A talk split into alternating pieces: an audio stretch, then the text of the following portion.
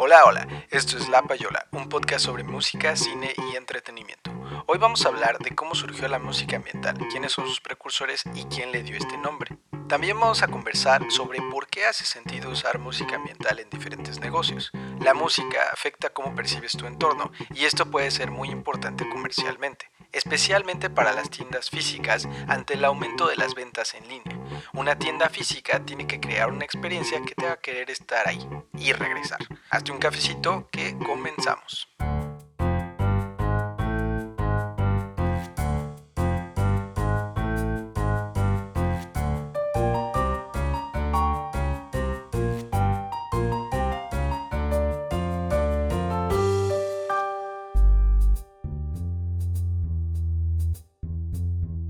La música ambiental es un género que surgió más o menos entre los 60s y los 70s, en un tiempo donde de hecho estaba apareciendo el sintetizador, que ya hemos platicado revolucionó la industria musical.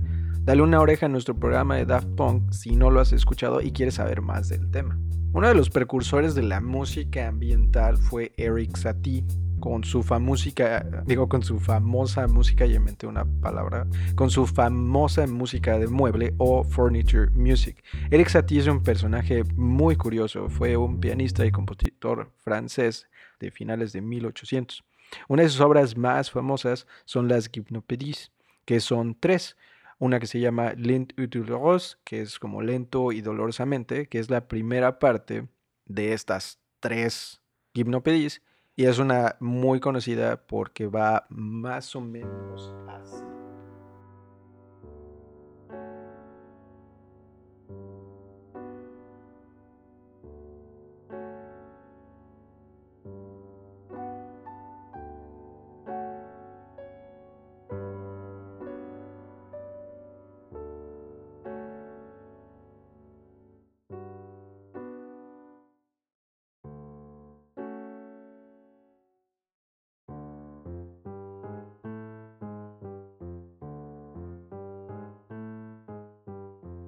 Las otras dos partes son bastante tristes también. Bueno, de hecho la segunda parte así se llama, Lent euh, triste, lento y triste en francés. Y la tercera parte es algo así como lento y gravemente. Si un día quieres tristear, esta es una magnífica alternativa. Eric Satie se considera un precursor de la música ambiental, también la música minimalista y la música repetitiva. De hecho, Eric Satie conocía a Maurice Ravel, que compuso el famosísimo Bolero de Ravel, que es esta obra que se repite una y otra vez en diferentes formas. De hecho, un dato curioso es que hay neurólogos que piensan que el bolero fue resultado de una enfermedad, o sea que esto de la repetición fue por una condición mental que tenía Maurice Ravel, que lo hizo componer de esta forma. Pero bueno, hubieron otros compositores, como es el caso de Eric Satie, que no tuvieron esta condición y aún así, pues tuvo esta situación de hacer música que era repetitiva. Aunque te hace pensar, habrá sido porque tuvo esta influencia de Ravel, porque pues como decimos, los dos se conocieron, entonces igual y esto fue resultado de la influencia de Ravel. Entonces, quién sabe si esta maravilla de la música repetitiva fue todo resultado de una condición mental. ¡Qué locura! La música ambiental, de hecho, no se le atribuye a Eric Satie, aunque él fue un precursor, o sea que lo que hizo influyó mucho para que se diera lo que es la música ambiental pero esto se le atribuye formalmente a un señor llamado Brian Eno por su álbum Ambient One, Music for Airports o Ambiental 1, Música para Aeropuertos. Que de hecho de este título del álbum fue que se desprendió el nombre de este género. Qué increíble, ¿no? Sacas un álbum y tú bautizas al género, porque pues ya existía esta música, este estilo, solo que con su álbum se le dio un nombre, a la gente le gustó este nombre para referirse al género.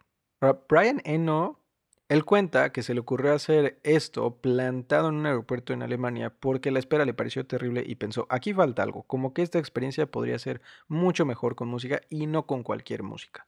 De hecho, Brian Eno no se considera músico, él más bien dice que es como un diseñador de audio.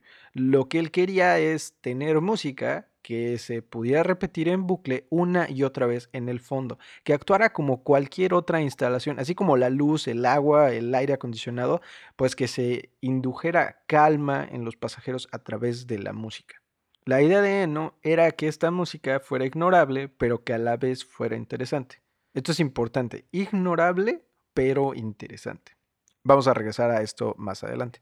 Aplicado al aeropuerto, que te mantenga calmado mientras sale tu vuelo, pero que no te distraiga mucho. Como decimos, Eno realmente no creó este tipo de música, pero sí la bautizó.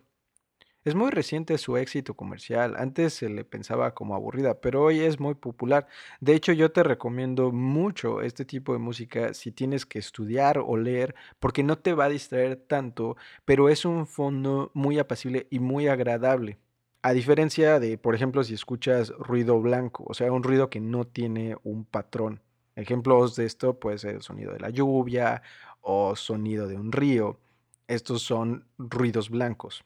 De hecho, mientras yo estudiaba la carrera, pues un género de música que me gustaba mucho era pues los temas de las películas, sobre todo los que eran meramente instrumentales. Pero pues de haber conocido la música ambiental en ese entonces, probablemente hubiera optado más por escuchar ese tipo de música, porque justo no te distrae. De hecho, si escuchas alguna canción de este álbum, Ambient One, Music for Airports, o Ambiente 1, Música para Aeropuertos, vas a ver que se parece muchísimo a la película de Soul de Pixar.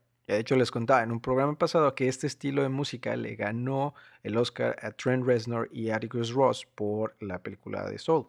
Como decíamos, entonces esta música ya está muy presente en el cine. Ahora, la música ambiental puede ser para distintos moods y lugares. Porque igual, y así como quieres que en el aeropuerto la gente esté calmada, pues igual no quieres lo mismo en una cafetería o en un centro comercial. Igual has notado que diferentes tiendas de ropa usan diferentes tipos de música. Hay varios estudios, de hecho, que muestran que la música afecta la experiencia del consumidor al grado de afectar el tiempo y el dinero que tú gastas. Justo existe una rama del marketing que se dedica a analizar cómo crear experiencias óptimas para vender al público. Esto se llama Retail Atmospheric Strategies, como estrategias atmosféricas de ventas al menudeo. Esto aplica a restaurantes, bares o incluso una tienda de Funko Pops. Usar música ambiental se está haciendo cada vez más importante porque hay muchísima competencia de las tiendas en líneas y más del boss supremo del último nivel que es Amazon. ¿Cómo le haces para que la gente siga yendo a tu tienda si lo puede comprar en línea? Pues le tienes que dar una experiencia cool, algo que le guste, que quiera ir a la tienda. Puede ser la luz, cómo está configurada la tienda, dónde están las cajas, dónde están los vendedores, a qué huele la tienda. De hecho, hay compañías que venden aromas para las tiendas, hoteles, oficinas, etc. Las decoraciones también son importantes, la temperatura del lugar, todo esto es parte del ambiente. Uno de estos factores también es la música de fondo. Tener un buen playlist en una cafetería puede ser crítico. En estricto sentido, la música ambiental es un subgénero de la música minimalista y por tanto es repetitiva y va cambiando poco a poco. O sea, no se repite exactamente lo mismo todo el tiempo, va cambiando. Ahora, si escuchamos mm, Dale a tu cuerpo alegría Macarena en una cafetería, pues eso no es música ambiental, pero igual funciona como ambiente y como fondo. Pero en estricto sentido, la música ambiental es diferente. En general es puramente instrumental, o sea, no tiene letra. A esta música de hecho también se le puede pensar como música fractal. Para los que gustan de la pintura, un símil sería el expresionismo abstracto de Jackson Pollock, porque sus pinturas tienen patrones que se repiten a diferentes escalas. De hecho, las pinturas de Jackson Pollock parece que son puros rayones aleatorios, pero no, hay un patrón y hay patrones que se repiten en pedacitos muy chiquitos de la pintura, pero también si uno hace un encuadre más amplio, también ahí se ve el patrón. Lo mismo con la música ambiental.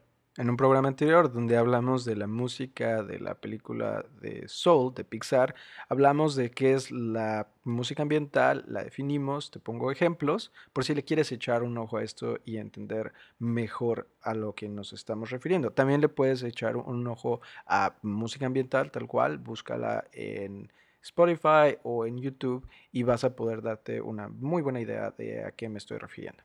Si no es que ya conoces de qué es lo que estamos hablando.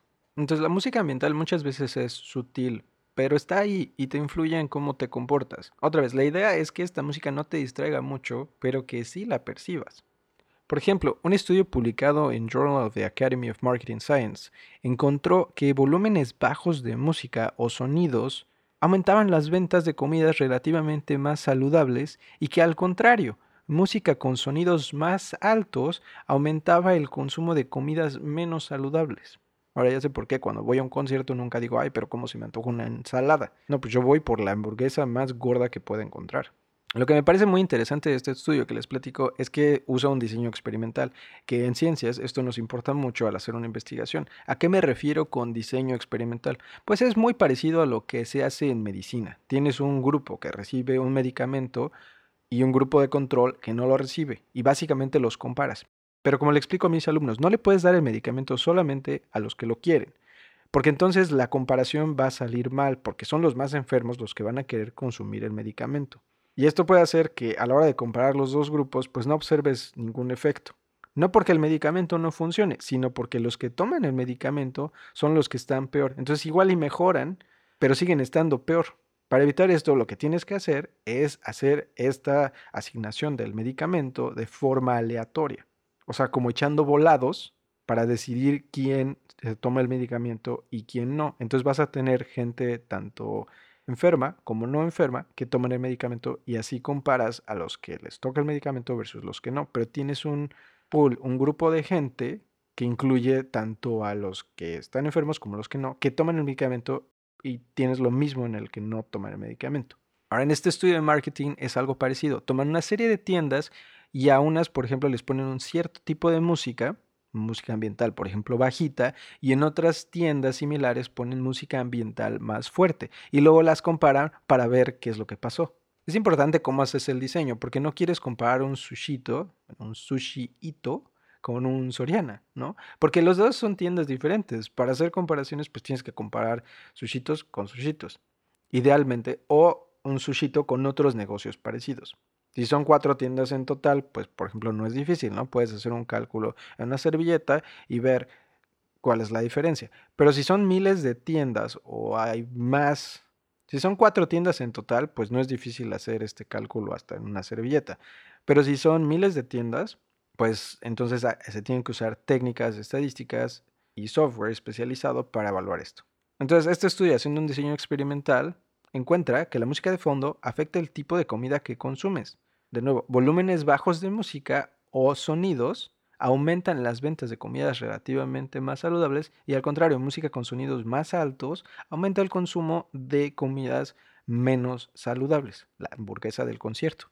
De hecho, hay estudios similares muy curiosos que explican que hasta la sensación de si algo es más o menos crujiente se ve afectado por la música. Según un estudio publicado en Food Quality and Preference, el que tan crujiente es algo se ve afectado por el sonido. Si la música es más fuerte, la persona percibe la comida como más crujiente. Igual también encuentran estudios parecidos que mientras más fuerte está la música, menos dulce es el sabor percibido en algo y también menos salado. Esto hace pensar que lo que está sucediendo es que de alguna forma el exceso de sonidos satura nuestra experiencia sensorial, como que ya lo atascaste de un tipo de estímulo, ya percibes todo lo demás distorsionado. Igual este estudio muestra que si estás escuchando música que te gusta, también te gusta más la comida que estás comiendo, versus el caso donde comes mientras escuchas algo que no te gusta. Según otro estudio similar publicado en British Journal of Psychology, encuentran que la música de fondo afecta la degustación a la hora de catar vinos. Aunque bueno, este estudio no se ha hecho en catadores profesionales, igual y eso se ven menos afectados. Pero una persona como yo que no sabe mucho de vinos, pues esa sí se ve afectada por la música de fondo. También hay un estudio muy simpático que observan que en una tienda de vinos, cuando les ponen música de fondo en francés, la gente compra más vinos franceses que cuando le ponen música en alemán. Pero de hecho, la gente no está consciente de esto. Cuando les preguntan que si recuerdan la música que se está poniendo de fondo, dicen que no. O sea, la característica de música ambiental que mencionamos antes es relevante. La música tiene que ser ignorable y aún así tiene un efecto. Hay otro experimento que encontró que el tempo de la música o sea, qué tan rápido va, afectaba cómo compraba la gente. La música ambiental más lenta en los shopping malls, en los centros comerciales, hace que la gente camine más lento y que compren más. Entonces ya sabes, ponte unos audífonos y ponte speed metal de fondo si quieres ir a la tienda y comprar solo lo esencial. Si te pones boleros, entonces probablemente vas a gastar mucho más y vas a estar más tiempo en la tienda que lo necesario. Entonces está súper interesante. La música de fondo puede afectar cómo nos comportamos como consumidores e incluso puede afectar la calificación que le damos a un restaurante. Hace mucho sentido entonces lo que Brian Eno quería hacer, música para influir las sensaciones de los pasajeros en el aeropuerto. Por eso que la música ambiental ha recibido tanta atención en el marketing, porque la selección de música es muy importante. Aunque este no es el tema principal, pero sí creo que vale la pena también mencionar que el uso de la música ambiental también es súper importante en los videojuegos. La música de los videojuegos es diferente de la música de las películas, por ejemplo, porque en una película la música dura lo mismo para todos. O sea, tú la ves hoy, la ves mañana, la película sigue durando 2 horas 30 minutos. El videojuego no, ese depende del jugador. Un mismo nivel le puede demorar más tiempo a un jugador porque es más difícil o porque se puso a buscar el cementerio de elefantes. Ya anteriormente hablamos de Koji Kondo, un super compositor japonés conocidísimo por componer la música de Mario o la de Zelda. Ahora, no estoy diciendo que Koji Kondo componga música ambiental. Por ejemplo, el tema de Legend of Zelda, Ocarina of Time, no es ambiental. Tampoco el tema de Mario. Pero hay partes del juego que tienen música ambiental. Cuando estás en ciertos lugares, por ejemplo, suena una música de fondo que se repite constantemente y va cambiando poco a poco, pero es bastante inerte. Por ejemplo, luego pasa esto en los checkpoints donde salvas tu juego. Es música que ni siquiera es tarareable, está ahí como un fondo para evocar ciertas emociones. Los juegos de Silent Hill son buenísimos en esto, en usar música ambiental para generar suspenso y luego hacerte saltar. A mi hermana, por ejemplo, le gusta mucho Silent Hill. Aquí un saludo a Ana Cristina, que es mi hermana y que está detrás del diseño gráfico de todas las redes sociales de La Payola. Minecraft es otro caso donde la música ambiental es súper importante. De hecho, en Minecraft, como se trata de que explores mundos y vas excavando y minando lugar, lo que hicieron los creadores del juego es hacer que sonara música ambiental aleatoriamente mientras estabas jugando solo de repente. por cierto, la música ambiental de Minecraft es buenísima y es una gran opción para poner de fondo mientras lees o estudias. Que la música de Minecraft está hecha por eh, C418, que es C418, sí, ese es el nombre del, del compositor o bueno, sus alias. Y él tiene pues él hizo gran parte de la música de este juego, pero también tiene composiciones fuera de este contexto. Pues ya está, espero que te haya gustado esta payola sobre música ambiental. Si quieres saber más de esto o por ejemplo de los diseños experimentales o te interesa saber más de cómo se hacen estos estudios de los que platicamos, háganos un mensaje en Instagram, YouTube o Facebook. Espero que estés muy bien, te mando un abrazo. Chao, bye.